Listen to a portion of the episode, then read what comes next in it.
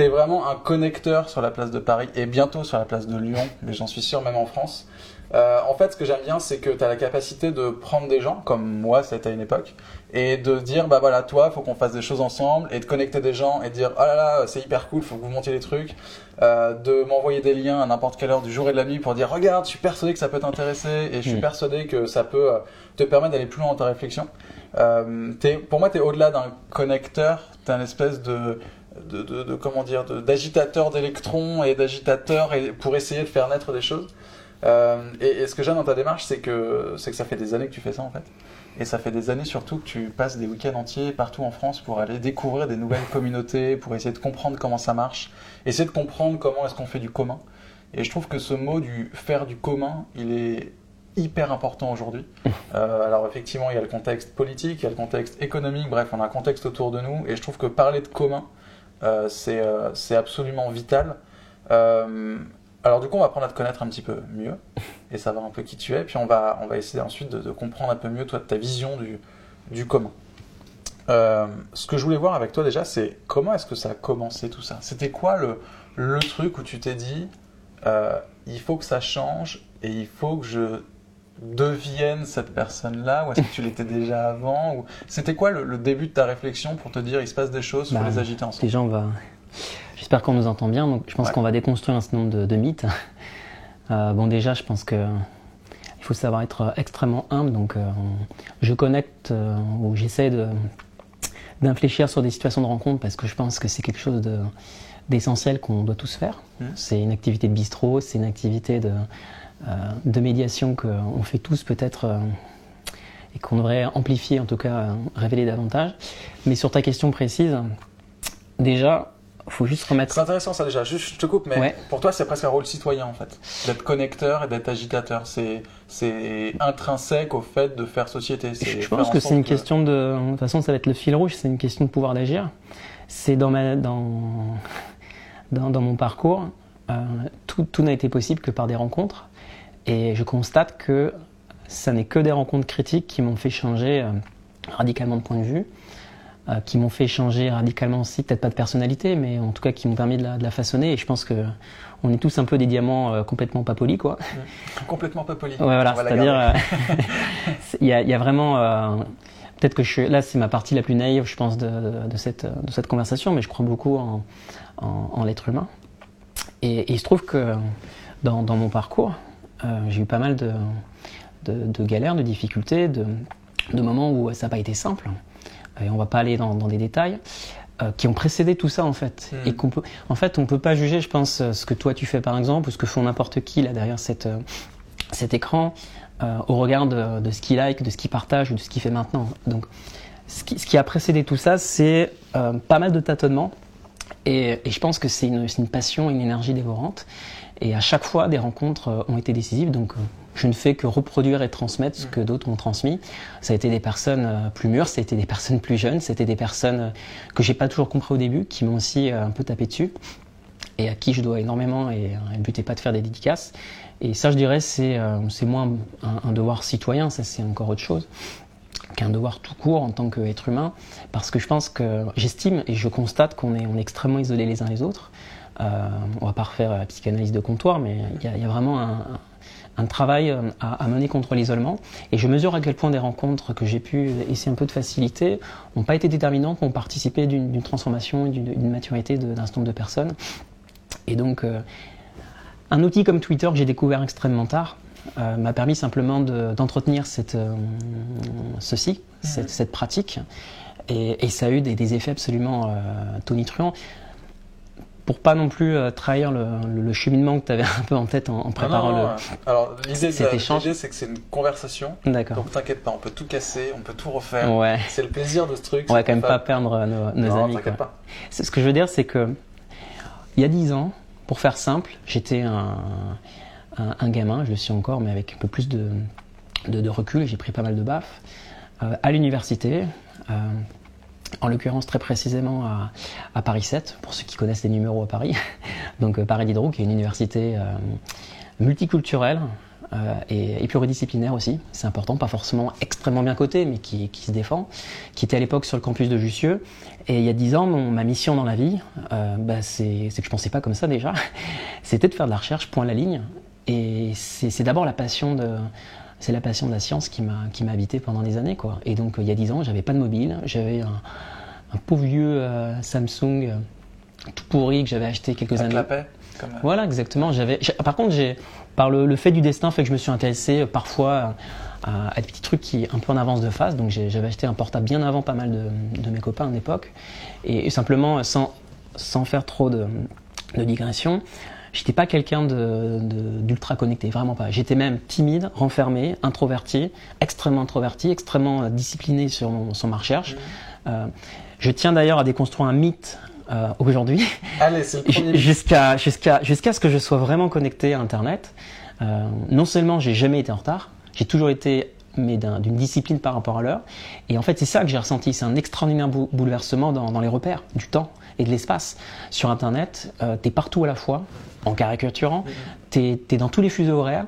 Et, c'est ça, en fait, qui, m'a beaucoup bouleversé, parce que jusqu'à 23 ans, j'avais une, une, route toute tracée. Et, je peux dire que ça c'est la suite de, cet échange, que j'ai été bouleversé euh, dans, ce cheminement par des rencontres. Voilà.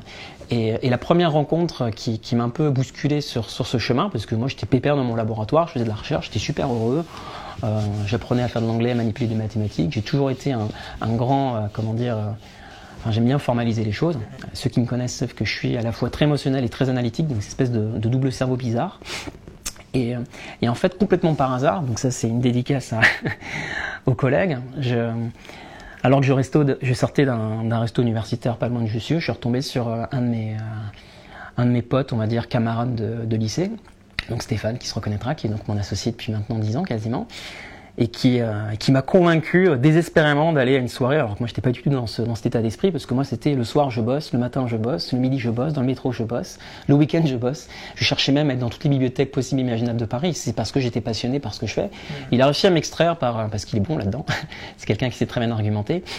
Et la chance de notre vie, c'est que j'ai un peu, je suis un peu sorti de ma bulle, et puis donc ça m'a peu importe les, euh, ce qui s'est passé après, parce que c'était pour une soirée absolument banale, comme on en a des millions à cet âge-là, mais ça m'a un peu sorti de ma bulle, et ça m'a fait prendre conscience que j'étais en fait extrêmement seul, et, euh, que c'était des gens assez cool en fait, et, euh, Stéphane, Michali et quelques autres, Benoît en particulier, qui sont, mes associés, on va dire, depuis 10 ans. Donc je crois à la vertu de la pérennité, et je sais que dans les startups, c'est un sujet de débat. euh, ils m'ont permis en fait tout simplement de, de prendre conscience que bah, il y avait un monde euh, d'une complexité inouïe au-delà de, de, ce que je connaissais du monde des laboratoires. Et, euh, et donc, euh, Comment ça s'est passé à ce moment-là? Donc, ce que tu es en train de nous dire, c'est que tu étais chercheur, tu avais 23 ans, ta voix était euh... Et comment est-ce que tout d'un coup, qu'est-ce qui s'est passé pour que tu te dises, je passe du mec qui arrive toujours à l'heure, euh, qui a un téléphone Samsung, non, je caricature, mais. J'ai pas de téléphone, c'était un bon vieux, attends, juste pour être précis, c'était un bon vieux ordinateur portable tout pourri qui fonctionnait sur Millennium. Et juste pour la dédicace, je fonction... mon fournisseur d'accès Internet, c'était AOL à l'époque. C'est juste tous connu. Ouais. Voilà, mais c'est juste pour te dire à quel point j'étais. Mais alors comment tu passes de ça à tout d'un coup, je m'associe avec ce mec, euh, je monte une boîte. Alors tu montes une boîte, c'est quoi le nom de ta Non, boîte? pas tout de suite, pas tout de suite. Elle s'appelle euh, UMAPS. Au début, ça a d'abord été un, un, groupe de potes qui discutent dans une cave, littéralement à Montreuil, dans le, ouais. dans le haut Montreuil, dédicace aux Montreuillois. et, euh, et en fait, juste pour que vous, pour ceux qui, enfin, le but c'est de révéler des trucs, hein, je pense, euh, plutôt que de, de, rappeler ce qu'on écrit ou ce qu'on raconte par ailleurs. Euh, Stéphane a 20 ans a eu un, une intuition de fou qui fait, ses, fait, fait, partie de ses rencontres. Il nous a dit dans la vie, vous allez devoir vous battre, ok? Et vous allez devoir argumenter dans vos, dans vos combats. Et on va apprendre, un truc comme ça, à discuter de sujets de fond, de sujets de société, de sujets aussi peut-être techniques, sur des trucs auquel on est confronté et qu'on met toujours un peu à côté, qu'on discute pas vraiment. C'est le rapport au couple, c'est le rapport à la famille, c'est le rapport à la boue, c'est le rapport à la vérité. Donc on a fait de la philosophie de, de cave pendant un an. Et cette année-là, c'est la chance d'une vie, c'était l'année du CPE. Et ça, ça a changé absolument toute ma vie parce que c'est une année où j'ai vu des millions de jeunes, euh, j'exagère, beaucoup de jeunes, sortir de leurs œillères. En plus, dans un monde scientifique où tu as quand même une pression euh, absolument dingue, euh, bref, à, la productivité. Et, et cette période-là, moi, je m'en souviendrai beaucoup parce que j'étais. Il se trouve que par le hasard du destin, j'avais été curieux, parce que tout ça est à peu près à la même période, je m'étais inscrit dans un syndicat étudiant, je sais que ça peut faire créer certains qui étaient l'UNEF, mais juste par curiosité pour comprendre comment se fabrique une université et quel est ce rôle qu'ont les, les, étudiants en fait dans, dans sa gestion? On n'est pas loin du commun, mais je ne le savais pas à l'époque. Hein. je ne savais vraiment pas. Et euh, bon, c'est c'est des détails. Et le CPE, c'est dingue parce que ça a donné du sens à ce que Stéphane était en train de nous proposer. Et euh, ça nous a obligés à penser en fait pourquoi on, s'investit dans la recherche, pourquoi on s'investit à l'université, pourquoi, pourquoi à un moment donné on va devoir revendiquer un, un, travail, ou pourquoi un jour on va revendiquer quelque chose qui va au-delà du travail. Et c'est en fait mon fil rouge aujourd'hui. Hein. C'est que je pense que je déteste travailler. c'est pas ça en fait qui me guide dans la vie, c'est pas ça qui, me, qui me pousse, et c'est pas ça qui m'a poussé quand j'ai fait de la recherche. C'est effectivement une curiosité insatiable et beaucoup de passion. Et donc simplement le CPE, c'est ce moment où tout d'un coup des centaines, des milliers, peut-être plus de jeunes ont été entre guillemets par circonstances un peu bizarres obligés de se parler, de discuter de choses qui qui parlaient pas. Et c'est comme ça qu'on a commencé à prendre du recul et à se dire, ouais, peut-être des trucs euh, intéressants à faire euh, au-delà de nos de notre engagement entre guillemets universitaire, académique ou, de petits cons, on va dire. On a commencé à s'amuser à faire des films parce que Stéphane et Benoît et Mikali, qui sont mes, euh, mes collègues associés, amis, euh, étaient des, euh, des, artisans du film. Tu sais, c'est l'époque où on commençait à avoir des caméras pas trop dégueulasses, des logiciels qu'on craquait pour faire des montages assez cool. En gros, c'est l'économie d'artisans. Et ça m'a plu, c'était des choses qui m'étaient extrêmement peu familières. Donc on, a, on avait déjà un peu fait ça plus jeune, mais c'était complètement dans d'autres circonstances. Et on s'amusait en fait à, à, produire, entre guillemets, écrire des, des films scientifiques. Vraiment, euh, mm. ça pète, ça, ça casse euh, pas trois, quatre, euh, trois pattes et un, et un canard. Et, et, simplement, là encore, pour finir cette, ce cycle, après un certain nombre de tâtonnements, après le fait de rentrer petit à petit dans le système de recherche, bah, il y a eu cette proposition de, de créer une société. Et je peux vous dire que Enfin, je peux te dire, pardon, que euh, j'étais pas du tout préparé à ça. Et que, que, créer une société, c'était pas du tout un truc que j'avais imaginé euh, à aucun moment dans, dans, mon parcours bah, de vie. On le comprend, c'est-à-dire de passer de, euh, du mec qui est dans l'université, qui fait ses recherches, à tout d'un coup monter une boîte, avoir des associés, passer ses journées avec des experts comptables et des avocats, et puis à faire. On n'en était même pas là, parce que là, c'est, on, on était vraiment. Est-ce que tu peux nous parler du MAPS du coup, aujourd'hui? Ok. Aujourd'hui? Bah, Parce que là, en fait, on va montrer le, le site de, de UMAPS. Mais donc, Alors c'est vraiment la, la petite parenthèse. C'est comme dirait euh, non diplômé en tant que Stéphane, c'est un peu un, petit bordel. Ouais. On a créé euh, quasiment un projet, voire une marque, vers une société par an depuis depuis 2009. on a pas, on a été extrêmement pas productif, mais porté vers, vers l'expérience. Et, et c'est simplement, on va dire aujourd'hui, un, une forme non pas de start-up studio, mais de d'habitacle euh, qui est physique, matériel et immatériel, puisque c'est aussi un réseau de contacts, de personnes et d'expertise. Donc on les voit là, les partenaires, donc c'est toutes les entreprises que vous avez créées, c'est ça Lina C'est pas exactement des entreprises, c'est soit des marques, soit des groupes projets, euh, soit effectivement des sociétés à part entière. Et je pense qu'il euh, y a une version euh, simple qui consiste à dire que en gros, notre job, pendant longtemps, ça a été de, de faciliter la sortie des laboratoires, de, que ce soit des concepts, des idées, de la connaissance, des savoir-faire, des talents je pense qu'on l'a pas trop mal fait et c'est pas, je pense, le, cœur de, l'échange. Et puis après, ben, on a appris quoi. C'est-à-dire que en 2009, 2010, on a découvert la cantine, on a découvert des plein plein de gens. C'était l'époque où Adopi, c'était l'époque un peu folle et hippie de ce qui été OVNI aussi, que tu connais juste merveilleusement bien, et qu'on a pris ça en pleine face, comme on a pris le CP en pleine face, et qu'on termine simplement à, à mûrir. Euh, on a vu se complexifier et aussi se transformer le paysage parisien en peu de temps. On a vu la start-up mania euh, nouvelle génération se, déployer. Euh, j'ai pris du recul pour m'investir dans des, dans des communautés plus militantes, euh, techno-militantes, entre guillemets. Et je pense que c'est, c'est un peu plus ça que j'aimerais effectivement euh, partager. C'est que je pense que je suis pas fait pour développer, entre guillemets, une activité business. Je pense que j'ai, j'ai été associé à plusieurs d'entre elles. moi, ce qui me, ce qui me passionne, c'est les gens. Et euh, que ça soit une organisation profitable, non profitable, civique, ou que ça soit un collectif de fous furieux, je dis pas que ça change grand chose, c'est que c'est ça qui me porte, donc euh, ok, bon, cool. Par contre, je pense que hum, le fait d'avoir fait une quantité juste euh, dithyrambique de conneries et d'erreurs, je pense qu'on en a fait ensemble pour partie, on a fait des, des, petites bêtises, quoi. Ça, ça nous a permis de de mieux comprendre euh, le chemin à parcourir et de mieux comprendre, je pense, un truc qui nous obsède beaucoup, là, les, curieux, les passionnés, comme dirait Steve Jobs à la belle époque, mais euh, espèce de, de, personnes euh, dans les marges, entre guillemets, c'est comment on se permet d'assumer notre pouvoir d'agir et de transmettre et d'en faire quelque chose de, profondément viral. Parce que ce qui est difficile, c'est de créer les masses critiques. Enfin, je veux dire, que ce soit pour une marketplace au sens strict, ou que ce soit pour un mouvement citoyen, comme on en a connu quand même un paquet pendant ces dernières années. Et Dieu sait qu'un certain nombre de personnes euh, proches ont, vu de près le mouvement Occupy, se sont investis dans le mouvement des indignés. Et, ça, je pense que c'est des marqueurs. Et je crois que euh, Elliot, qui, est passé sur ce fauteuil, euh, et Joris, voilà, ils ont, ils ont chacun apporté un éclairage sur quelque chose qui nous dépasse tous. Quoi. Donc moi, l'hypothèse que je fais, c'est qu'on va tous travailler ensemble et qu'on n'a pas le choix. C'est ça que je, porte. Donc quand on se connecte, on renforce des liens, on renforce des synergies et on teste notre capacité de se faire confiance les uns les autres. C'est aussi simple que ça. Hein. Du coup, il y a un terme qu'on utilise depuis tout à l'heure, c'est le terme des communs. Euh, mais finalement, c'est quoi un commun? Ça veut dire quoi faire commun en fait? Je te demande pas une définition universitaire, et, mais ça veut dire quoi? Parce que finalement, du commun, on en fait partout, tout le temps. C'est quoi la différence du coup avec ce, que tu vis toi avec ces communautés? Question simple, réponse euh, pas simple. Il y a plusieurs manières de, répondre à cette question. Alors je fais, on va dire, un, comment dire, petit moment publicitaire. à ma compagne, donc euh, Sylvia Fredrickson, en 2013, elle a, elle a découvert elle aussi, comme moi-même, euh, ce réseau francophone d'idées communs. Et ça va nous permettre de répondre à la question.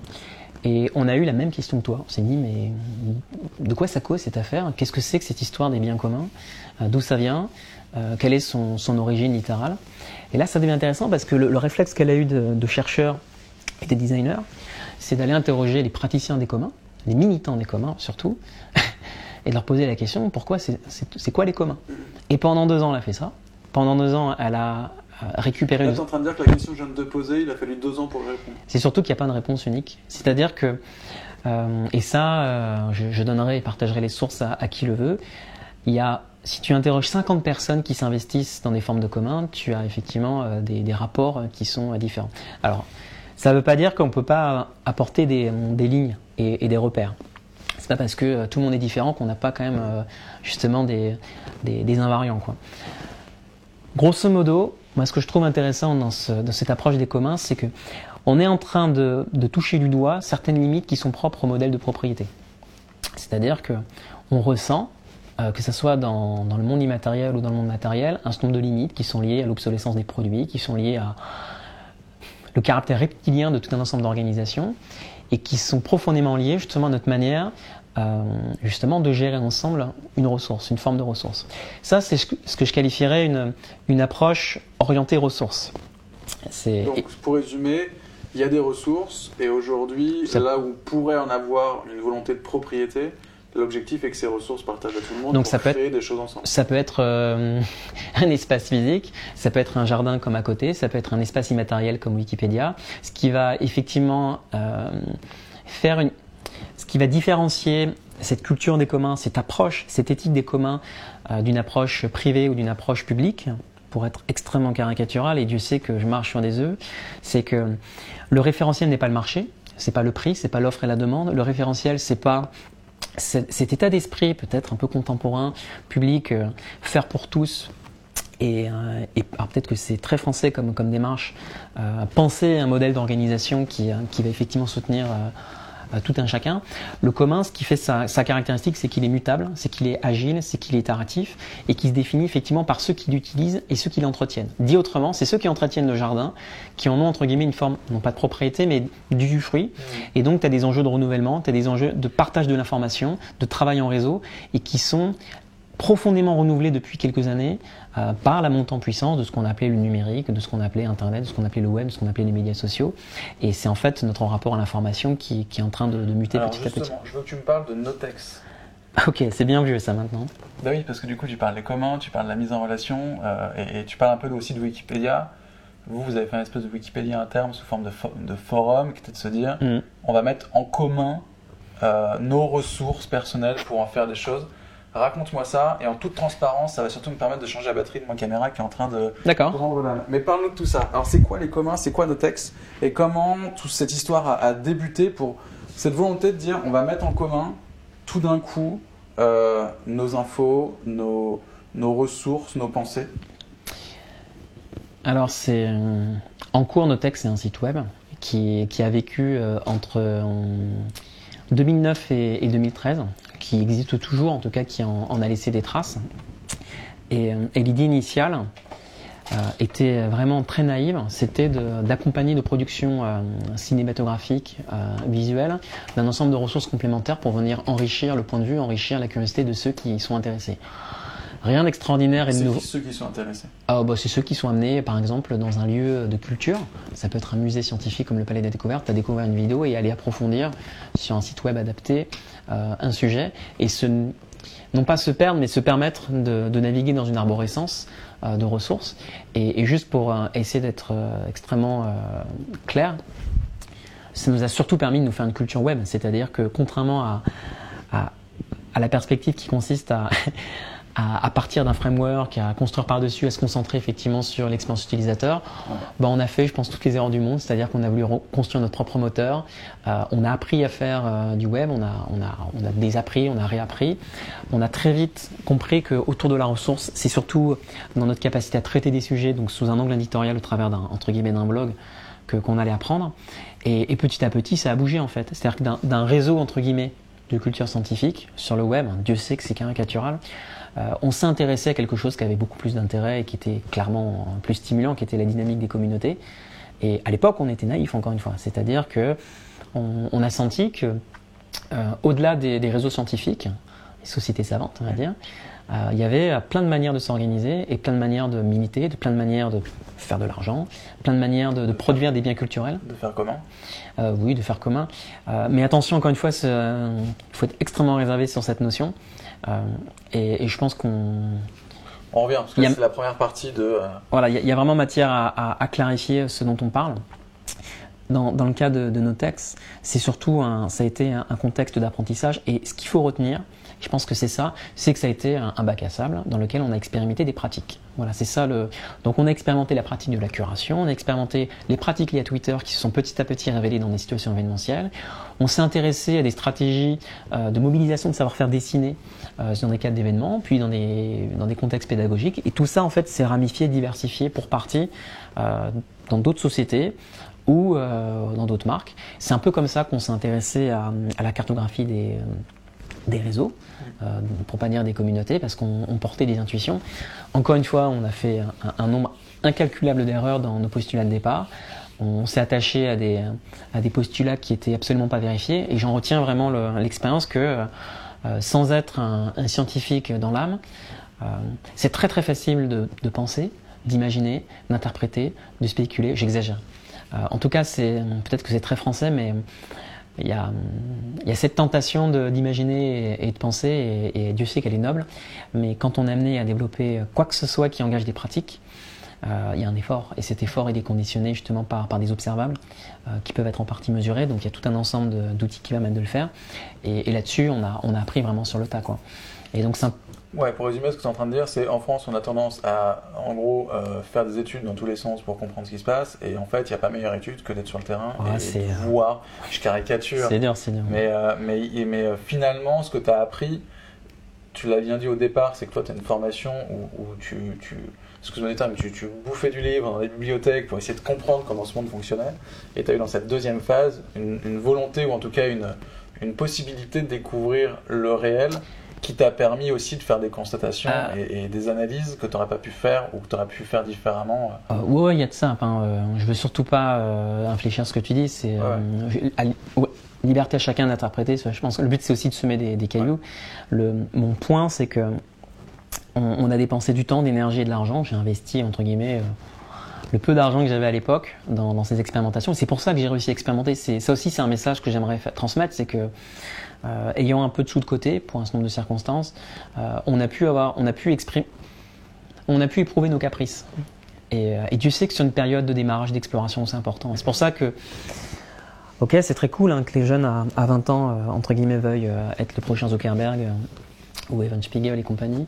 Mais je pense que mon éthique, en tout cas, c'est de, pousser à, à l'expérimentation et si j'ai les moyens de soutenir financièrement en termes d'énergie quiconque a envie d'expérimenter, après on ne le fait pas n'importe comment, c'est ça, mais euh, il faut le faire quoi. Je pense qu'il y a quelque chose de cet ordre et c'est cette culture-là en fait qu'a eu Maps. C'est-à-dire qu'on oublie la boîte, on oublie l'organisation, on oublie euh, les enjeux de positionnement. C'est des personnes, hommes, femmes, euh, qui partagent effectivement une certaine frustration par rapport au quotidien, qui sont euh, frustrés, c'est un grand mot en tout cas, qui se sentent euh, contraints et qui ont appris à être malins dans, dans l'effort. Et le commun, en fait, pour moi, il, je, je, tiens les choses par les cheveux, mais c'est aussi une autre manière de faire ensemble, et c'est penser le vivre ensemble, le faire ensemble, et, et comment les usages du commun se développent. Et je crois que c'est là où ma compagne encore, est, je trouve, alors pardon d'en faire la publicité, mais elle a, elle a un petit temps d'avance, c'est que comme elle est designer, comme elle s'est toute sa vie euh, euh, remis en question à des moments critiques, et Dieu sait que c'est encore le cas maintenant, euh, elle m'a transmis, et je pense qu'on s'est influencé mutuellement, et elle n'est pas la seule évidemment, de réfléchir où, est l'enjeu, quel est le, point de tension, et, dans le cas des communs, que j'ai essayé extrêmement modestement de, commencer à décrire, en tout cas donner des, des, grilles de lecture, je pense que c'est cette notion de commun opérationnel qui se pose. C'est-à-dire comment on s'organise aujourd'hui euh, quand on n'a pas forcément le choix de faire autrement. Je vais être un tout petit peu euh, hors ligne, je veux dire, je, je franchis la, la, ligne jaune, mais je pense que euh, si tu prends euh, des camps de réfugiés, et Dieu sait que je marche là encore euh, sur des cailloux. Ouais, je sais pas où tu vas. ce que je veux dire, c'est que ce sont, des, euh, ce sont des zones de production de commun. Parce que les gens doivent s'organiser, n'ont pas le choix, sont dans la nécessité, sont en situation de stress total, se connaissent pas forcément et doivent organiser un minimum leur temps, leur énergie et leurs ressources pour survivre. Et après, euh, je vais être pas dans la caricature, mais se dessine un certain nombre de patterns, de manières de faire, de modèles d'organisation pour le mettre en œuvre. Après, on peut faire tous les raisonnements spéculatifs du monde. Pour moi, le commun, il commence dans la nécessité. Que ce soit des communs sur une base de données géographiques dans le cadre d'OpenStreetMap, que ce soit des communs d'informations et de connaissances dans le cadre de Wikipédia, que ce soit des communs opérationnels autour d'un système de logistique. Euh, on s'adresse déjà à des personnes qui n'ont pas forcément le choix et qui s'organisent par la nécessité. Mmh. Et j'avoue que maintenant, euh, j'ai un tout petit peu plus de, de recul. C'est ça qui m'intéresse. C'est dans quelle situation on est amené à s'organiser par la nécessité. Et, euh, l'une des vidéos que nous avions discuté en amont, celle de, de Joy Ito, qui est donc directeur du MIT Media Lab depuis maintenant euh, au moins 5 ans, mais un peu moins, un peu plus, peu importe. Euh, ce, que, je retiens de, de, écrits, de ces intuitions, une personnalité hors norme depuis 20 ans, qui a toujours eu ce petit coup d'avance, c'est que il, fait la démonstration dans l'une de ses interventions sur un TED Talk que bah, quand il y a eu la crise de Fukushima, c'est pas les autorités, c'est pas les acteurs privés qui ont bougé.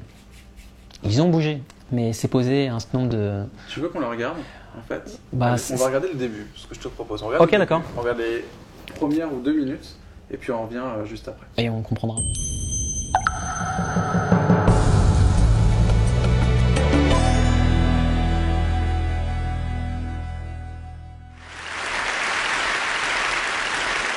On March 10th, 2011, I was in Cambridge at the MIT Media Lab, meeting with faculty, students, and staff, and we were trying to figure out whether I should be the next director. That night, at midnight, a magnitude 9 earthquake hit off of the Pacific coast of Japan. My wife and family were in Japan. And as the news started to come in, I was panicking. I was looking at the news streams and listening to the press conferences of the government officials and the Tokyo Power Company and hearing about this explosion at the nuclear reactors and this cloud of fallout that was headed towards our house, which was only about 200 kilometers away. And the people on TV weren't telling us anything that we wanted to hear. I wanted to know what was going on with the reactor, what was going on with the radiation, whether my family was in danger. So I did what instinctively felt like the right thing, which was to go onto the internet and try to figure out if I could take matters into my own hands. On the net, I found there were a lot of other people like me trying to figure out what was going on. And together we sort of loosely formed a group and we called it SafeCast. And we decided we were going to try to measure the radiation and get the data out to everybody else because it was clear that the government wasn't going to be doing this for us. Three years later, we have 16 million data points. We have designed our own Geiger counters that you can download the designs and plug it into the network. We have an app that shows you most of the radiation in Japan and other parts of the world. We are arguably one of the most successful citizen science projects in the world, and we have created the largest open data set of radiation measurements. And the interesting thing here is how did. Thank you. Bon, euh, je propose que euh, ceux qui ont envie d'en savoir plus euh, aillent sur le TED Talk. pour aller voir un petit peu plus. Et les écrits surtout, parce que ce que, ce que raconte Joito dans, dans une vidéo préformatée de 15 minutes ou 12, euh, ça remplacera jamais d'autres interviews beaucoup plus longues qu'il a pu faire. Et pour ceux qui nous regardent, ceux qui nous écoutent, les quelques-uns, suivez cette personnalité vraiment avec beaucoup d'attention, beaucoup de respect aussi, et beaucoup de recul parce que tu me pas. disais, il a 10 ans d'avance. Je pense que c'est une forme de prophète, pardonnez-moi l'expression, mais euh, il y a quelque chose qui, qui porte depuis longtemps et qui, qui nous oblige à réfléchir notre rapport aux technologies, notre rapport aux ordinateurs, notre rapport aux infrastructures, notre rapport aux risques. Et que, et que voilà, quand on est euh, au quotidien, ça nous, enfin, ça embête de penser à ça tout le temps. Et que le but d'une conférence tête, c'est de nous sortir un peu de, notre confort parfois, en tout cas nous, euh, occidentaux, parisiens ou lyonnais. Et que, et que quand dans la vie on affronte des situations de crise, ça peut faire tilt. Donc, si je comprends bien, lui, il a vécu une situation de crise avec, euh, avec Fukushima. Disons qu'il a été touché effectivement et euh, personnellement euh, par cette catastrophe et qu'il s'est senti dans le devoir d'intervenir. Il n'est pas le seul, c'est ce que décrit en partie cette vidéo. Ce qui montre, c'est que sujet complexe, mais que et plus le Japon, Dieu sait que c'est un pays absolument hors norme. Mais bon, ce qu'il faut retenir dans cette intervention, c'est que l'innovation se décrit souvent d'abord, et Dieu sait que ce mot est ambigu, par le futur, par ce qui va venir, par ce qui pourrait venir, alors qu'on a tous les jours des problèmes qu'on est capable de régler un peu. Et c'est ça qui- qu'il introduit comme, comme idée, de dire je n'aime pas les futuristes, ce que j'aime c'est les noistes, les maintenistes. C'est intraduisible en français, c'est-à-dire des gens qui sont capables tous les jours, à tous les instants, à tous les moyens, avec une certaine retenue, de s'investir un peu sur quelque chose. C'est pas l'éco-geste du type oh tiens il a mis son, son Kleenex par terre, je vais jeter à la poubelle ou il a mis une bouteille. C'est pas ça dont il s'agit. C'est que tous les jours, mine de rien, euh, ça se traduit dans des rencontres, ça se traduit dans des écrits, ça se traduit dans des tweets. Si on est euh, ultra numérique, ça se traduit dans des petites pratiques, dans des petits coups de main, on peut intervenir. Et quand on met en association ces expertises et qu'on apprend à se connaître et à faire ensemble, et à penser un modèle de gouvernance porté par les usages et par l'opérationnel pur et dur, on peut soulever effectivement des, euh, pas des montagnes, mais on peut, on peut, je pense, s'affranchir d'un certain nombre de, de stéréotypes d'organisation et euh, se réapproprier par moments certaines choses qu'on avait un peu oubliées. Quoi. Et, et on pourrait parler d'autres anecdotes, mais c'est, c'est pas le. Je pense pas que c'est le but. Toi. Donc Joe Ito, c'est quelqu'un qui, entre autres, euh, je pense, nous oblige à, voilà, à aller, comme entre guillemets tu l'as introduit euh, au début, à regarder un peu plus loin et, et aller un peu dans les marges. Et je sais que dans ton parcours, il y a aussi des, voyages qui t'ont marqué. Et Joito, c'est un peu ça. Et c'est pas le seul évidemment. Il y en a d'autres et on en reparlera après. Ce que j'aimais bien quand tu. En même temps que la vidéo est en train de passer, du coup, Nico me débriefait. Et ce que j'ai bien aimé dans ce que tu as dit, c'était de dire que finalement, euh, euh, des Fukushima, avec cette importance-là, euh, et puis euh, tu vois, tu as introduit aussi en disant que les, gens finalement à Fukushima avaient été obligés de créer du commun parce que nécessité. Euh, ce qui est intéressant, c'est que tu dis, alors évidemment, on va pas avoir des catastrophes tous les jours égales à Fukushima, C'est des magnitudes. mais en tout cas, euh, de se dire que ce pattern-là, de se dire il y a une problématique qui nous surpasse tous, euh, quasiment nous oblige à, à faire du commun, à créer, à se démerder pour que du coup on arrive à s'en sortir. En Bah, fait, mais je, en fait, je trouve ça j'ai- hyper optimiste, je trouve ça cool en fait. Parce Bah. que ça veut dire que euh, fondamentalement, enfin tu vois, ça fait encore une fois, pardon bisounours, mais l'homme est bon et que à la limite, quand il y a une merde, il se débrouille pour. euh, Non, l'homme est complexe et chaotique. C'est ça le, le sujet. C'est euh, moi, je suis ni euh, rousseauiste ou Hobbes ou quoi que ce soit. Et pour ceux qui, qui partagent ces, ces lectures, c'est euh, non. Ce qui est fou, c'est c'est qu'on est des, pardon le mot, mais c'est des putains de je sais pas si on peut dire animaux, mais euh, d'individus, d'entités, mais d'une complexité inouïe, quoi. Et c'est ça que le numérique traduit très mal, en fait. Je veux dire, euh, si ce que t'es, c'est ce que tu postes, alors là, on est mal barré, quoi. C'est sais ce que je veux dire? Et, et c'est ça le, le fin mot, c'est qu'on se révèle euh, dans, des, dans, des, dans des espaces-temps de confiance. Et, euh, et donc moi personnellement, sur ces dernières années, euh, peu importe les raisons et les détails, je pense, sont, sont superflus. On a un peu morflé oui, avec, avec ma compagne et, et que j'ai réappris un certain nombre de, de fondamentaux sur c'est quoi la nécessité, c'est quoi euh, bien bouffer, c'est quoi être, euh, euh, être intelligent dans sa gestion des ressources, de temps et, et d'argent. Ouais. Et donc c'est justement ça que, que je mettais en perspective, c'est que je me suis intéressé à Joito, je l'ai découvert grâce à Clément qui se reconnaîtra, donc ce cher Clément, voilà, qui m'a qui m'a exposé à ce type de, de pensée. Et, et voilà, ce qui me porte, c'est que hum, on doit, enfin on doit non, J'ai- j'aimerais beaucoup euh, mettre en pratique ce qui pour moi est, est important, c'est euh, participer à des efforts collectifs à- qui, qui, permettent de résoudre des problèmes sur lesquels ni la puissance publique ni les acteurs privés ne sont capables d'investir euh, ces champs-là. Mm. Et pour un certain nombre de raisons structurelles qui tiennent à notre rapport à la confiance. Et il y a, des, il y a un certain nombre de situations dans lesquelles on ne peut pas attendre de l'État un certain nombre de choses et on ne peut pas attendre du même du plus puissant des puissants acteurs euh, économiques certaines choses.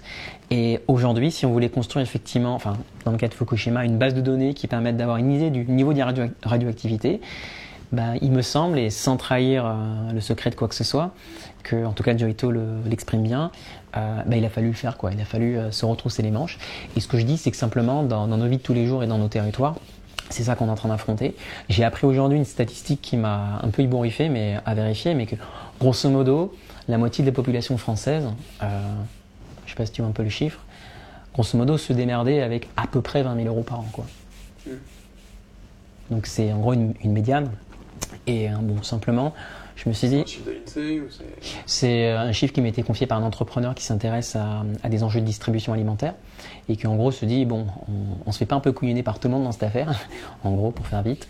Et, euh, simplement, il, détecte et il essaye de, s'intéresser à, à des, à, des, à des, phénomènes latents. Ce qui, ce qui décrit, enfin, je veux dire, au-delà du chiffre, c'est que hum, on est, euh, voilà, on est exposé à une instabilité euh, personnelle et, citoyenne qui est, qui effectivement, euh, qui, je sais pas si elle va grandissant. sortir du cadre et qui nous oblige du coup à penser différemment. Bah. J'ai bien aimé en fait ce que tu as dit tout à l'heure sur le fait que, en fait, fondamentalement, la question qui t'avait tout un peu retourné, qui t'avait permis de changer les choses et de passer de ta vie de, de, chercheur. à ta vie définitivement de de, de, curieux.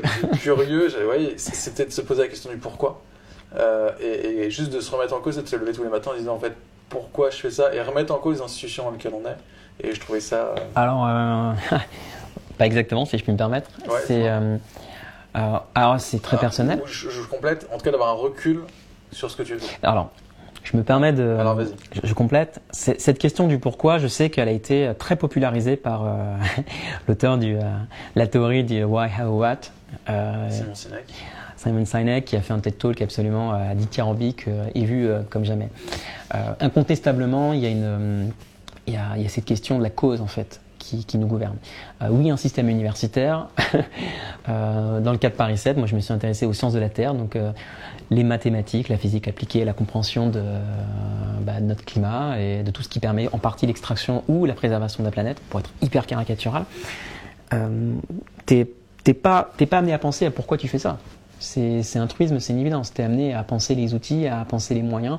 Je veux dire, euh, jusqu'à preuve du contraire, euh, dans la théorie de l'impact, euh, tout entrepreneur qui soit, il réfléchit énormément et beaucoup aux moyens et il est très très peu de, marge de manœuvre pour réfléchir au pourquoi et donc aux causes. Quoi.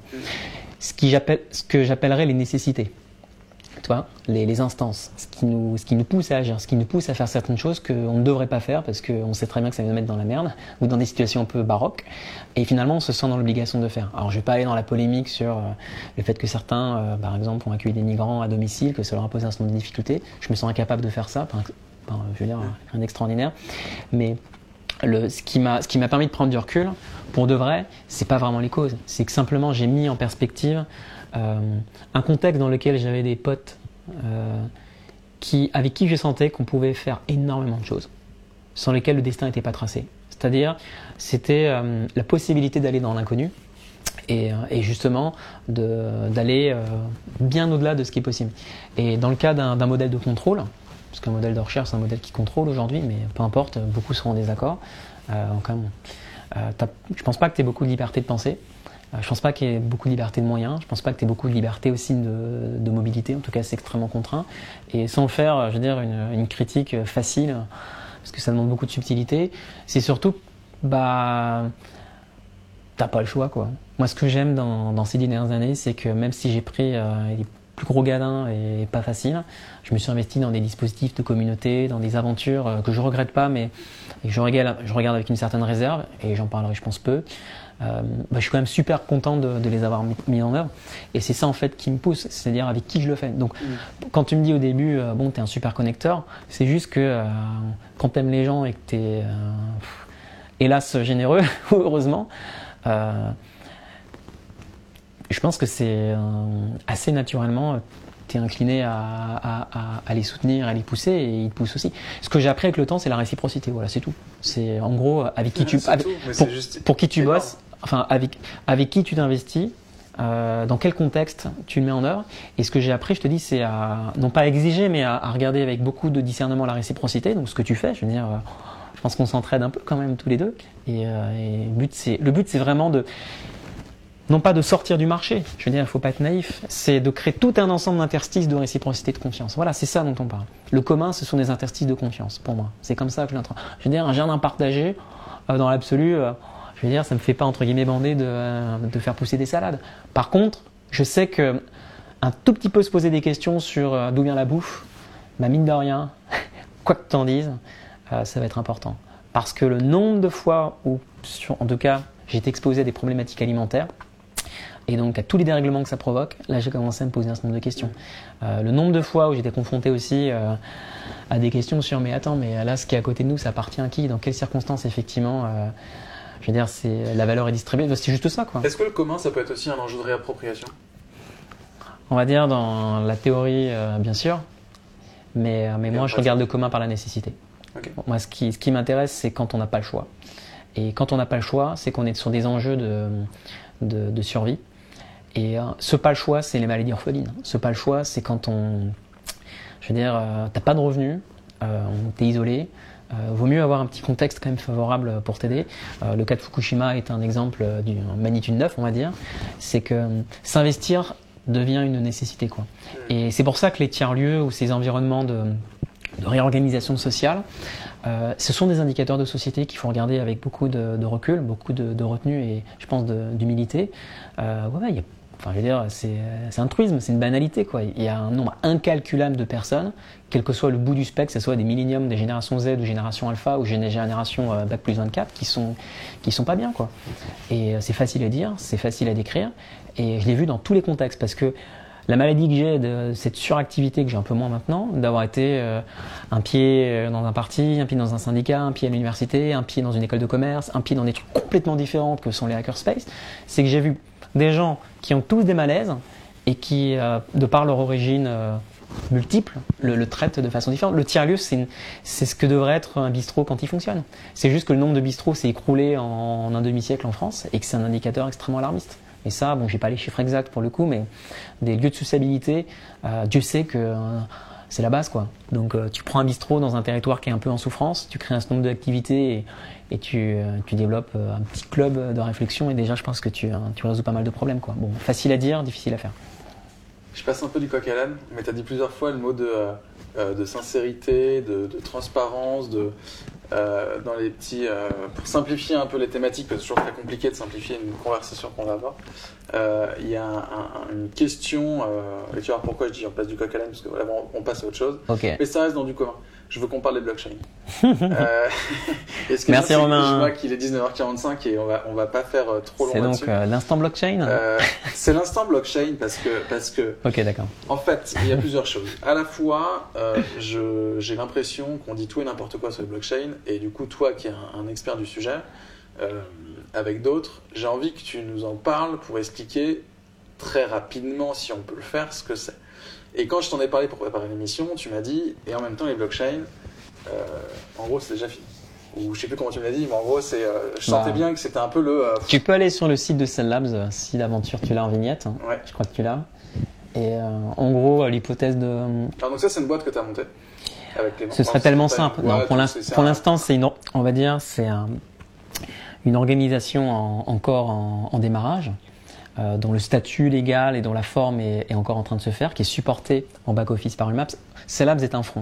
C'est un peu un studio de R&D euh, qu'on a, qu'on a construit un peu par le coup du sort avec Clément, parce que c'est d'abord une, histoire de rencontre. Et si tu cliques sur le petit bouton à gauche, alors en fait, ah, tu peux pas cliquer. Autant pour moi. Tu vois, d'ailleurs, on voit que je suis en train d'éteindre.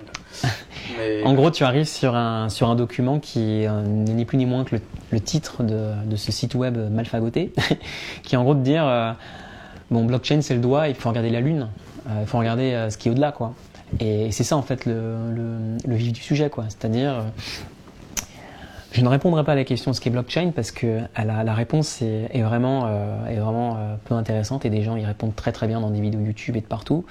Ils vont te dire que ce sont des technologies d'organisation, des technologies de registre, des moyens de chip, du notariat low-tech. on va te dire que c'est un registre distribué. On va toute une manière de répondre. Ce qui est intéressant, fondamentalement, c'est les gens. Fais vite, et je pense que c'est ça qui est intéressant, c'est est-ce qu'on est en capacité de contrôler l'information dont on a besoin?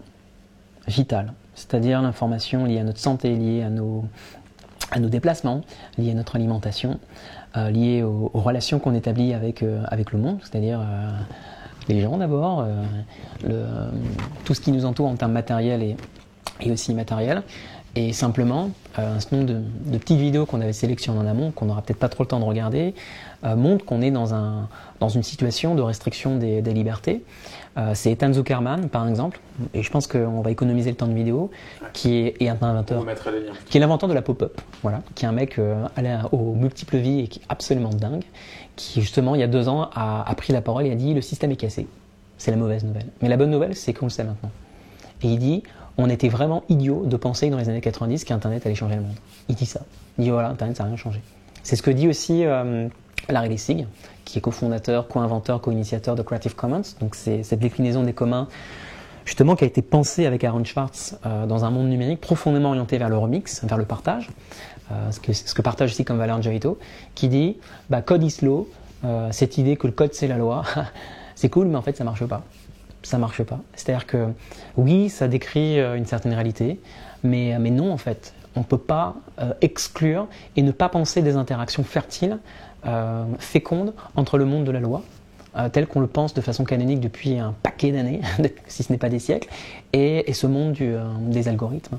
Et, c'est ça le sujet. C'est dans quel cadre de confiance apaisée on est capable d'interagir entre des gens qui pensent, font et fabriquent les algorithmes, et, d'autres qui pensent effectivement, entre guillemets, la loi, les règles, qu'elles soient visuelles, empiriques, qu'elles soient canoniques, naturelles. Et il donne un certain nombre d'exemples dans une conférence qu'on avait sélectionnée ensemble. Et blockchain, il dit, c'est effectivement la continuité d'un long combat en fait, d'une longue conversation sur le statut de la propriété, sur à qui appartient l'information. En fait, ce que tu es en train de me dire, je te coupe un petit peu, mais euh, ce que tu es en train de me dire, c'est que finalement, le blockchain en tant que technologie ou en tant que euh, blockchain ça n'existe pas. ça n'existe pas, ou en tout cas, c'est pas fondamentalement ce qui est intéressant. Je vais me faire euh, tailler en, non, mais non, mais on comprend ton point de vue, ça existe. Mais l'objectif est de se dire plutôt, toi, ce qui t'intéresse, et je le comprends, c'est de dire finalement, c'est quelle vision politique et quelle vision presque de société cela nous amène à réfléchir Je vais aller un peu plus loin, puisque de toute façon c'est le, temps qu'on a et on va dire c'est le temps du, euh, du euh, big picture entre guillemets, en tout cas de la pensée long terme. Il y a une panne de pensée politique pour moi. C'est aussi simple que ça. Et elle tient à une raison, c'est qu'on ne peut pas penser la politique sans penser la technique, et réciproquement. Voilà. Et donc je pense que blockchain est un cadre extrêmement fertile pour penser des, entre guillemets, Dieu sait que je marche sur des œufs, des technologies politiques, et aussi inversement de re-questionner effectivement notre pratique du politique. Alors là, Elliot, je pense, faut en mettre quelques baffes aussi, au prisme justement de, ce rapport à la technique. Mais je veux dire, blockchain, c'est l'arbre qui la, la, forêt. Ce dont on parle, c'est euh, les évolutions effectivement des biologies contemporaines, de l'investissement effectivement dans des communautés dites de biohackerspace. Ce dont on parle, c'est toutes ces évolutions autour de la robotique, euh, qui se traduit entre autres par, euh, ça c'est la version non pas bisounours, mais un peu marrante euh, au travers des drones qu'on voit un peu partout, mais c'est aussi toutes les évolutions dans l'optique, c'est tous les changements qui sont en train de se produire dans notre rapport aux ordinateurs. Et donc, qu'est-ce que c'est qu'écrire un algorithme? Et on voit qu'on a des algorithmes qui pensent écrire des algorithmes, et ça, chamboule radicalement notre, notre pensée, parce que ça veut juste dire que bah, va former des, informaticiens, puis qu'il y a de fortes chances que dans un certain temps, on n'en ait plus besoin parce qu'effectivement, on est en capacité de, créer des dispositifs techniques qui se reproduisent par eux-mêmes. Et je ne suis pas en train d'avoir un grand discours sur l'IA et, non pas ces bêtises. Et donc simplement, euh, c'est ça. On va rentrer dans un monde de sérendipité où euh, l'intelligence des machines va commencer à changer. Ah, c'est. Euh, je veux, je veux pas. je me permets de refermer la porte. c'est ce qu'on a écrit avec Clémence, qui est une curation et un certain nombre d'hypothèses. C'est qu'on est sur une phase de grande reconfiguration et que là, où on est extrêmement mauvais. C'est dans, dans un espace euh, d'expérimentation qui est effectivement ce qu'on appelle euh, le monde des organisations. Qui dit organisation dit marché, qui dit organisation dit infrastructure, dit logistique, euh, qui dit organisation dit opérationnel. Et de ce point de vue-là, c'est pas inintéressant de regarder Bitcoin très concrètement, qui est donc censé être l'application financière de entre guillemets blockchain, comme étant une expérience de société, une expérience politique. C'est ça qui est marrant, c'est de se dire mais qui croit à Bitcoin? C'est ça qui est intéressant. Qui croit au sens le plus idéologique du terme et qui dit on n'est pas en train de créer une religion Bitcoin ou pas? D'ailleurs, euh, dans certains cénacles, euh, on a l'impression que c'est un peu ça qu'on est en train de frictionner. Euh, parce que derrière, c'est aussi tout notre rapport complètement, comment dire, détonnant à l'argent. C'est aussi toute cette histoire contemporaine qu'on a par rapport à, la valeur. je suis pas en train de refaire l'histoire au couteau, mais c'est ça en fait qui est extrêmement fertile. Et donc, à quoi sert blockchain? À rien. Et c'est ça notre conviction profonde avec, avec Clément et je pense avec un certain nombre. Ce qui est intéressant, c'est de le voir comme une forme, euh, entre autres, de recombinaison d'un certain nombre de technologies qui ont été associées les unes aux autres autour d'une expérience de société. Et l'idée qu'on puisse avoir quelque chose qui puisse, en gros, supporter des transactions financières sans l'intermédiaire d'une organisation stricte qui vient la contrôler, c'est effectivement quelque chose qui, malin aurait été, on pu l'imaginer dans, les années 2000. Euh, quoi. Mais quand tu interroges effectivement le passé et l'histoire, évidemment qu'il y a plein d'antécédents et que c'est cette histoire-là dont on parle. Quelle est la grande histoire? C'est l'histoire de l'information, c'est l'histoire de l'informatique, c'est l'histoire de la computation, c'est ça qu'on est en train de vivre. C'est que ton Mac, là, bah, je veux dire, sa capacité de, de traitement de l'information est absolument dingue. D'ailleurs, en parlant de ça, continue, continue par rapport à, par rapport à, tout ce qu'on a pu connaître euh, par le passé et que ah, c'est un peu euh, perturbant l'expérience, mais le, le gros du sujet, c'est que on est dans un monde d'ordinateur. Et c'est ça qui, qui, est effectivement. Comment on fait de la politique, comment on s'organise dans un monde d'ordinateur Quand on dit machine, donc on parle. politique appelle le fameux logiciel politique. De repenser la structuration. Euh, du système d'information euh. Je pense que c'est un, leurre pour personne que, euh, je veux dire, euh, une société comme Google ou Facebook sont des, entreprises politiques. Enfin, je veux dire, Peter Thiel qui s'engage. Là, je troll un peu, mais. Peter Thiel, donc, qui est un des cofondateurs de, de, PayPal. bah, donc, qui est cofondateur de PayPal, qui est cofondateur de Palantir, qui est connu pour tout un ensemble de prises de parole assez radicales, qui a, écrit un bouquin qui est canonique de 0 à 1 que tu dois avoir sur, ton, sur tes étagères. Ah et qui, Dieu sait, peut être inspirant pour beaucoup et qui raconte des petites anecdotes. Ah bah non, attends, c'est flou. Let's go. Ça le fait Et donc Peter Thiel, oui. Bah, ce sont, euh, pour moi, ce sont des hommes politiques contemporains.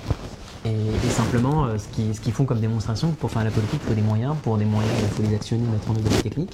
Et le grand débat de société qui est derrière, c'est où vont les talents et sur quoi ils s'investissent. Les talents, c'est tout le monde, d'une certaine manière, mais il y a quand même, euh, dans enfin, en tout cas, je ne mets pas de hiérarchie sociale, hiérarchie d'intérêt, mais on, avec le temps, on a construit tout un ensemble de dispositifs de formation, tout un ensemble de dispositifs qui viennent révéler euh, la motivation, l'envie. Et, euh, et, donc la question de fond, c'est un jeune qui a 15 ans et qui est, miné du Bitcoin en 2012, en 2013, qui s'est fait une petite fortune, et il y en a quelques-uns, et qui aujourd'hui est complètement autonome de ses parents, de qui que ce soit, et qui apprend à toute vitesse euh, ce que permet de faire aujourd'hui euh, certaines librairies dans le domaine de l'intelligence artificielle du machine learning, sur quoi il va s'investir en société Qu'est-ce qu'on lui propose comme, euh, comme, comme carte? Quand tu lis Quand tu, quand tu écoutes Peter Thiel, ou quand tu vois Elon Musk, effectivement, il y a une inspiration, une grande inspiration. Que fait un homme ou une femme politique aujourd'hui? Je pense qu'Eliott y répond mieux que moi, mais il gère ce qu'il peut comme il peut. Et moi, j'ai connu entre guillemets tous les échelons. Mais quand tu es un quelqu'un qui a participé à l'invention du navigateur web, ou qui en tout cas a participé, a créé toutes les conditions favorables, ou qui a participé à la création du premier fournisseur d'accès Internet dans le cas de Joito au Japon, s'investit dans des, dans des productions comme la Creative Commons, qui vont toucher des millions de personnes, qui touchent des millions, voire des dizaines de millions, voire même plus des milliards dans l'absolu, euh, bah, je veux dire, il faut avoir la tête froide pour, avoir, pour être le patron de Facebook aujourd'hui, ou le patron d'Amazon, parce que, parce que tu touches un paquet de monde, et que aujourd'hui, ce sont, je sais pas si ce sont des États, mais ce sont des, des instances, euh, des, je sais pas si on peut dire ontologie, mais en tout cas des, des formes d'État, de forces d'action politique qui ont parfaitement optimisé les capacités techniques de leur temps. Et donc si Facebook s'intéresse à toute la technique de son temps, si Google s'intéresse à toute la technique de son temps, si Amazon s'intéresse au spatial au travers de son fondateur, c'est pas par hasard, parce qu'on est dans cette conquête. On repousse les limites. Elon Musk, quand tu l'écoutes, il dit mais pourquoi on s'arrêterait à Mars? Et là tu dis ok bon donc le mec déjà il voulait coloniser Mars, mais il dit mais non en fait c'est allons plus loin. De toute façon qu'est-ce qu'on a à perdre à, créer un, grand destin commun à l'échelle planétaire? Et ça, effectivement, c'est là où Bitcoin est intéressant, parce qu'il offre une perspective dans laquelle une forme de protocole, d'assemblage technique étonnant, et Dieu sait que les, les classiques ou les maximalistes me couperont les jambes, qui permet à des millions de gens d'échanger de la valeur et d'engager petit à petit une activité économique Et, et effectivement, en étant régulé théoriquement par un ensemble de cercles de gouvernance bizarres les uns les autres, et on pourrait aller beaucoup plus dans le détail. Mais c'est ces expériences de société qu'on est en train de vivre. Ce qui ce qui ouais, et, et. Ethereum ou d'autres projets beaucoup plus intéressants dont on parle beaucoup moins euh, sont en train de décrire, c'est à ce niveau-là. On, on est en train de créer des expériences de société et, euh, et effectivement, euh, je vais pas. On va dire c'est des banalités que je suis en train de, de, de- de réveiller, mais euh, est-ce que, je- est-ce que tu te sens plus euh, membre de Facebook ou français? Je suis hyper caricatural. Est-ce que tu te sens plus proche de ta tribu? Là, je suis dans la caricature totale, mais en termes de, de pouvoir d'action, et, et quand tu es quelqu'un qui programme, s'investit dans la vie des algorithmes, qui a des capacités à scraper des données, qui a des capacités à, à, à tester et à construire des drones, qui a des capacités à s'investir sur des effets de miniaturisation, se pose un certain nombre de questions de cet ordre. Après, là, je- j'ouvre des. Enfin, je pense que je suis dans la caricature, mais Non, tu vois ce que je veux dire? Je vois ce que tu veux dire. Et ce qui est hyper intéressant, c'est qu'il y a un des acteurs que tu as cité qui s'appelle euh, Larry Lessig et qui, euh, donc du coup, un des fondateurs du, du Creative Commons, euh, qui a développé un certain nombre de choses qui aujourd'hui structurent notre, notre manière d'être sur Il Internet dit et un truc. Larry Lessig. Il dit Internet est un combat perdu. Le combat qu'il faut gagner, c'est la démocratie. Et il dit un truc tout simple. Il dit il y a trop de pognon, on peut pas faire de démocratie avec tout ton argent. C'est tout. Il dit un truc très simple. Et, et il- refaire commun grâce à la nécessité. il a été profondément marqué dans sa chair et dans sa personne par la mort de le suicide d'Aaron Schwartz. Euh, je veux dire, c'était un, je vais pas dire que c'était un génie, mais quand tu lis ce qu'il a, il a écrit, quand tu vois ce qu'il a fait, quand tu vois, il a fait partie du premier batch de Y Combinator quand même, Aaron Schwartz. Tu lui dis, mais ok, t'as un mec qui s'investit en politique, qui a été d'un truc qui relève, qui est une toute puissance aujourd'hui dans le domaine de, de l'entrepreneuriat. Bon, après c'est des vies complexes. Et Larry Lessig qu'on a croisé euh, l'hiver dernier ou l'été dernier, en fonction de comment on voit les choses, à Sydney euh, au travers de Clément, euh, est quelqu'un qui, je pense, nous a, nous a mis un petit coup de massue sur la tête, quoi. Parce que c'est quelqu'un qui, je vais dire qu'il est déprimé, mais qui a pris extrêmement cher, qui est quand même brillantissime en tant que professeur de droit, qui connaît extrêmement bien les questions de propriété, qui s'investit, à de euh, à ma connaissance, euh, je vais pas dire de bêtises, donc en tout cas Dans, dans, une très grande école américaine et donc euh, c'est Bah, une dans la entité zone- dans le- qui- l'épicentre intellectuel, peut-être pas du monde, mais euh, au moins de, de l'Amérique du Nord, je veux dire, c'est une zone euh, Harvard, Cambridge MIT qui effectivement est une zone intellectuelle absolument euh, faux folle, ce qui a peut-être été à une époque la vie intellectuelle à Paris, tu vois, c'est tout est proche, qui à ma connaissance, est associé au Berkman Center, si je ne dis pas de bêtises, qui est un lieu où on pense justement les relations Internet et société, donc les relations entre l'espace de la loi et l'espace du, du politique, entre autres, et, et l'espace de la technique, euh, pour être très caricatural, et tu sais que c'est complexe. Je pense qu'au travers de sa tentative de campagne aux primaires américaine, qu'on a oublié, ce que Ça parler de ça au départ. Ah, pardon, excuse-moi. Non, non, mais pas de. Effectivement, c'est hyper intéressant que tu le soulignes parce que euh, c'est intéressant de voir une personnalité qui, qui a réalisé des choses dans le monde du web, de l'internet, enfin, on va dire de façon très grossière, et qui tout d'un coup se dit, c'est pas tout d'un coup parce qu'il y pensait depuis longtemps, mais de se dire je vais euh, euh, m'impliquer dans un monde qui, selon moi, et comme tu l'as dit, est le prochain. euh, la, la prochaine grande bataille qui est ce monde de la démocratie et de la politique et comment est-ce qu'on intègre ça et que c'est fait rejeter directement bien qu'il y a c'est quand même c'est complexe, mais il y, a, y a eu en un... tout cas, c'est complexe de dire que le mec a créé Creative Commons et que derrière, euh, il arrive même pas à participer aux primaires des démocrates. Quoi. Il y a un côté un peu quand même étonnant de se dire où est la réelle capacité de transformation des gens euh, et, comment est-ce que ces, penseurs et ces innovateurs ont la place dans la démocratie? Est-ce que tu as plus d'impact en participant à l'émergence de Bitcoin quand tu t'appelais Satoshi Nakamoto ou en te présentant aux primaires de, des élections du Parti démocrate? C'est la question. Larry Lessig a fait les deux. Il s'est investi dans la sphère civile, euh, la sphère du droit. Il a, été. euh, Dieu sait qu'il y a des livres bien plus intéressants que ce que je raconte qui, qui décrivent son parcours. Il, est entre les deux. C'est ça qui est extrêmement intéressant dans son parcours. Et c'est historique en fait, cette pseudo-dichotomie. C'est est-ce que tu réinventes la politique en changeant les partis, en faisant d'autres types de partis, en créant d'autres rapports de force Ou est-ce que tu t'investis dans une certaine réappropriation en construisant des dispositifs en participant à l'émergence de techniques impossibles ou de dispositifs techniques qui paraissaient impossibles? Je veux dire, là, quelle différence entre participer à la conception, à la commercialisation d'un micro-ordinateur dans les années euh, 80 et à faire émerger euh, toute l'économie associée et faire émerger quelque chose dont on maîtrise absolument pas les tenants et les aboutissants, qui est une forme d'économie post-internet au travers de, entre euh, de blockchain. Alors après, je vais me faire couper euh, les cheveux parce qu'on va dire oui, mais concrètement, c'est quoi? Aujourd'hui, c'est des expériences de société. Et à ce titre-là, elle décrit d'autres modèles d'organisation. Et c'est ça qui est extrêmement intéressant. Parce que oui, tu en as certains qui mettent de la puissance de calcul, tu en as d'autres qui s'investissent dans le code, tu en as d'autres qui s'investissent au travers de leurs usages, tu en as d'autres qui s'investissent autour de la production de services. Et tout ça est un joyeux merdier, extrêmement chaotique et avec un cadre de gouvernance qui est quand même extrêmement fumeux. Et qui en plus, juste pour le rappeler à, ceux qui ne savent pas, est du fait d'une personnalité dont on ne connaît rien, dont on ne sait pas d'où il vient, qui est un pseudonyme, qui après un an et demi à peu près de, de levier service, s'est dit je me barre. Allez c'est fini, je me casse. Quel est le dernier projet? Est-ce que tu connais un autre projet que Bitcoin? Dont le fondateur est connu de personne et qui se barre au bout d'un an et qui dit maintenant les gars, démerdez-vous T'en connais un autre toi? Aucun. Et c'est là où on est dans une expérience qui tient de. C'est une utopie concrète en fait. Et c'est ça le sujet. Le, le commun, c'est plein de petites expériences d'utopie concrète. Et donc si tu suis entre autres des penseurs comme. Citons Michel Bowens, parce que je pense qu'il a. Il est relativement identifié maintenant, mais il est loin d'être le seul. C'est comment tu mets en synergie toutes ces petites tentatives, toutes ces petites utopies. Et donc, qu'est-ce qu'on sait? C'est que c'est déjà en train de se produire. On le regarde très peu, c'est tout. C'est que ça se produit partout. Il y a plein de micro-synergies qui sont en train de se mettre en place à plein d'échelles. Mais ces petites échelles, eh ben, elles sont pas sur Facebook. C'est- tout. Voilà. Non, mais c'est- euh, tu comprends, tu vois? C'est oui, j'ai beaucoup plus appris sur blockchain en allant dans un jardin partagé qui est une utopie de l'économie circulaire que en lisant le white paper de, de Satoshi Nakamoto et ce qui a suivi. Évidemment, parce que c'est ces expériences de société là qu'on est en train de décrire. Et donc, quelle est l'hypothèse qu'on fait? C'est que je dis pas qu'on a la rage, je dis pas qu'on est un peu fatigué, mais on sent que on se fait un peu chier quand même.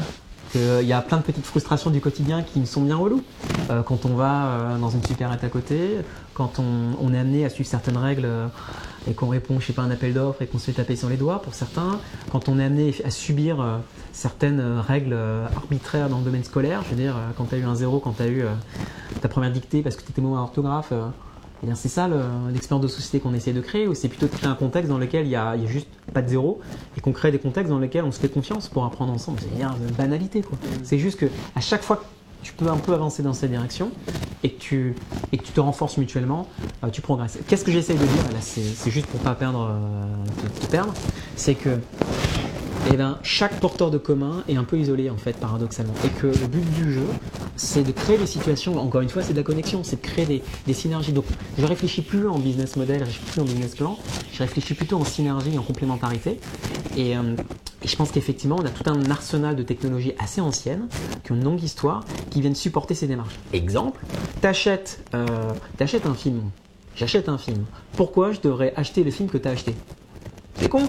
T'as un fichier numérique et j'ai un fichier numérique. On peut se l'échanger, tu vois ce que je veux dire Ah oui, C'est-à-dire d'accord. qu'on a des. c'est- Oui, C'est-à-dire oui, qu'il n'y a aucune différence. Enfin, j'essaie juste de, de partager que euh, créer ou mettre en œuvre des démarches, euh, je veux dire, qui permettent de, de partager des ressources numériques. Euh, je veux dire, on est des animaux sociaux, quoi. Je veux dire, on est profondément euh, guidé vers, vers ce désir de, de partager euh, des passions. Alors après, on peut le contester dans les faits, et que les modèles d'organisation qui le supportent sont effectivement très très bêtes et, méchants. Je pense que c'est acquis. Mais mon point, c'est que il y a peu de différence pour moi en, termes d'instance entre ce qu'ont été les expériences du peer-to-peer ou Napster et ce qui a suivi 15 ans plus tard au travers de ce qu'on appelle entre guillemets blockchain, qui est un nom qui, a une histoire. On sait qu'il a employé pour la première fois après un certain nombre de temps quand Bitcoin était mis en œuvre. Il n'était pas dans le papier de Satoshi Nakamoto, ce papier qui décrit en fait ce, système de, de cash pair à pair, parce que c'est ça en fait le- l'essence de Bitcoin. Et simplement, ce que je veux dire, c'est que notre, la mission que je me suis donnée, c'est de participer à des efforts de synergie. Et là, on est bons les Français en fait dans ce domaine-là. Par, rapport, il y a plein de choses dans lesquelles euh, on va te dire, oh les Américains sont meilleurs, les Russes sont meilleurs, les Chinois ils ont plein d'argent. Bon. Il y a un domaine dans lequel on a une radicalité. C'est vraiment dans ces expériences politiques. Et clairement dans l'univers blockchain, ce qui est intéressant, c'est pas la blockchain, c'est la façon dont les artistes, les curieux, les audacieux, les marginaux, les X-Men sont en train de s'approprier ce type de forme d'organisation et de se dire mais là c'est intéressant, on a quelque chose. Et on a des tentatives qui sont vraiment intéressantes et dont je pense pas qu'on soit les, les, les meilleurs praticiens avec Clément puisqu'on est plutôt observateur et soutien de ces démarches. Et ça, ça mériterait des émissions complètes. Donc si tu veux des, des recommandations, on en Allez, on est reparlera. reparti pour deux heures. non, non, mais c'est hyper intéressant. Euh, j'ai désolé du coup, j'ai pas trop vu. Euh, le micro est tombé dans la chemise. Ah, merde. Ton micro est tombé. Ah, ton micro est tombé. Merde. Euh, bon, j'espère qu'on entendra quand même, euh, quand même le son. Euh, pas, du coup, j'ai pas tout regardé les commentaires. J'espère que vous avez pas trop de. euh, de- pas trop méchant. Non, non, non, non. non. Euh, J'essaie de trouver les questions. Euh, Ah, ça fait peur les commentaires. Écoute, c'est plutôt des, des commentaires, donc, euh, donc ça marche. Euh, écoute, ça fait une heure qu'on discute et, et je pense qu'on a finalement, cette question initiale qui était qu'est-ce que les communs, on en a vu plein de petits bouts. Évidemment que la- le- c'était pas complet parce que. Je, je suis pas le meilleur interlocuteur pour en parler, hein, c'est ça que je veux dire. en tout cas, j'étais ravi de t'avoir, Nico. Euh, Ok. Encore une fois, parce que euh, parce que euh, euh, c'est important de pouvoir échanger là-dessus et j'aime toujours échanger avec toi et, et prendre un café et discuter de tout ça avec toi. Donc, je trouve ça cool de l'avoir fait là. Ça fait c'est une conversation parmi des Ouais. dizaines qu'on a eu ensemble. Euh, c'est toujours absolument génial de pouvoir tout d'un coup euh, s'extraire du réel pour essayer de comprendre comment on fonctionne et surtout d'avoir une espèce de vision des, ou une, une sensibilité sur les signaux faibles et puis de comprendre un petit peu co- comment est-ce qu'on fait un pas de côté pour, pour faire société ensemble différemment. Tout mon, en conclusion, ce que j'essaie de transmettre, c'est que euh, cette articulation entre les causes et les moyens, euh, entre le why et le, how, entre guillemets, enfin pour être très caricatural, je pense que c'est, euh, elle n'est pas donnée, elle se construit, elle se façonne. Et donc la mission que je me suis donnée, je pense avec le temps, c'est, c'est essayer effectivement, en tant que faire se peut, de, pousser le talent dans ses retranchements. Et au lieu d'aller dans la facilité, je vais faire énième, je sais pas, une énième plateforme de petites culottes qui permet à des gens d'échanger entre particuliers. Ok, c'est cool. D'aller sur des, des hypothèses de société qui sont peut-être un tout petit peu plus bien- bienveillantes, un, un peu plus portées vers la, la protection de- de- des uns des autres. Et je pense que c'est quelque chose que ni le marché ni les politiques ne feront. C'est tout. Voilà. Donc je pense que c'est ça notre devoir de. Il y a une zone grise sur laquelle euh, il y a une implication à avoir. Et c'est ce que je crois, les interstices que j'essaie de décrire comme les communs ou les situations exceptionnelles comme euh, Fukushima, ont- elles permettent de voir des situations de société un peu originales, un peu bizarres. Et je, c'est pas une loi, mais je crois que profondément, donc c'est dit je crois, donc c'est une conviction que il y, a un- il y a un besoin extrêmement fort à ce niveau-là. Extrêmement fort. Et je veux pas faire l'apologie euh, de films ou, euh, ou de situations militantes qu'on a connues en France, mais c'est perceptible et on peut s'en amuser, on peut en hausser les épaules. Euh, oui, on sait que euh, on a un storm de basculement qui est en train de se produire. Mon hypothèse, c'est qu'il n'y a pas de grand soir et qu'il n'y aura pas un grand basculement. C'est qu'on est déjà dans un- une diffusion de ces petits basculements et que c'est ça qui est en train de se produire. À chaque fois que quiconque passe la porte d'un interstice de commun, il l'emporte un peu aussi chez lui. Et c'est ça qui est en train de se produire. On est dans une révolution diffuse, très très lente, et que je pense profondément qu'il n'y aura pas de, de rupture radicale et que, et que c'est cette idéologie-là qu'il faut dépasser. Et c'est ce que décrit en partie Joito. Et c'est ça qui est fascinant. Et ça va nous obliger effectivement à, à- à un peu changer différemment dans un certain nombre de lieux où se pense la connaissance, où se pense l'autorité, où se pense la loi. Et c'est ça que je retiens aussi de la réalistique, c'est cette capacité à dire ce que j'ai écrit il y a 15 ans n'est plus forcément très vrai. Et ce sont des gens qui, je pense, ont, ont été très prescripteurs dans, dans la pensée. Je comprends. Voilà. Bon, et ben merci pour tout. Ok, On d'accord. pourrait encore euh, discuter des heures, Nico. Bah, avec Euh, plaisir. En tout cas, c'est hyper intéressant. Ok. Euh, où est-ce qu'on peut te retrouver et comment est-ce qu'on fait pour suivre, cette- pour suivre cette conversation? Eh bien, dans les commentaires, en tout cas dans le rappel que tu as fait sur cette émission, il y, a, il y a un pad, en tout cas un document en ligne qui permet de. de- Et on C'est un peu notre- Adrien de l'avoir, partagé. c'est un peu notre espace commun, on peut discuter. Après, bon, bah. Honnêtement, ça me fait un peu chier de parler par Facebook et par Twitter. Ouais. Euh, non, ce qui est cool maintenant, c'est voilà, je- j'habite à Lyon, pas loin du parc de la Tête d'Or, et, euh, et voilà, allons, allons nous balader au parc de la Tête d'Or. Voilà, c'est là où il faut qu'on, faire des choses. C'est, il faut, faut discuter euh, sur un canapé. Faut pas discuter par Messenger. Ça, c'est un gouffre à attention et à temps, et ça nourrit Facebook. Tant mieux pour lui. Moi, ce que je veux, c'est nourrir euh, d'autres Si environnements. on n'habite pas Lyon. Si on n'habite pas Lyon, euh, je vais essayer de me déplacer aussi. Voilà. Et après, euh, quel que soit Donc, le à moyen. la limite, on te contacte par Facebook, mais surtout on prend rendez-vous pour venir se rencontrer. Non, il n'y a pas de rendez-vous. C'est euh, euh, quiconque voudrait prolonger. je pense que déjà par, par ton biais sera sera fait. Et puis et puis voilà, le but du jeu, c'est si on déjà on- essayons juste de, de consacrer le. C'est ça ma, ma résolution de, de- du maintenant.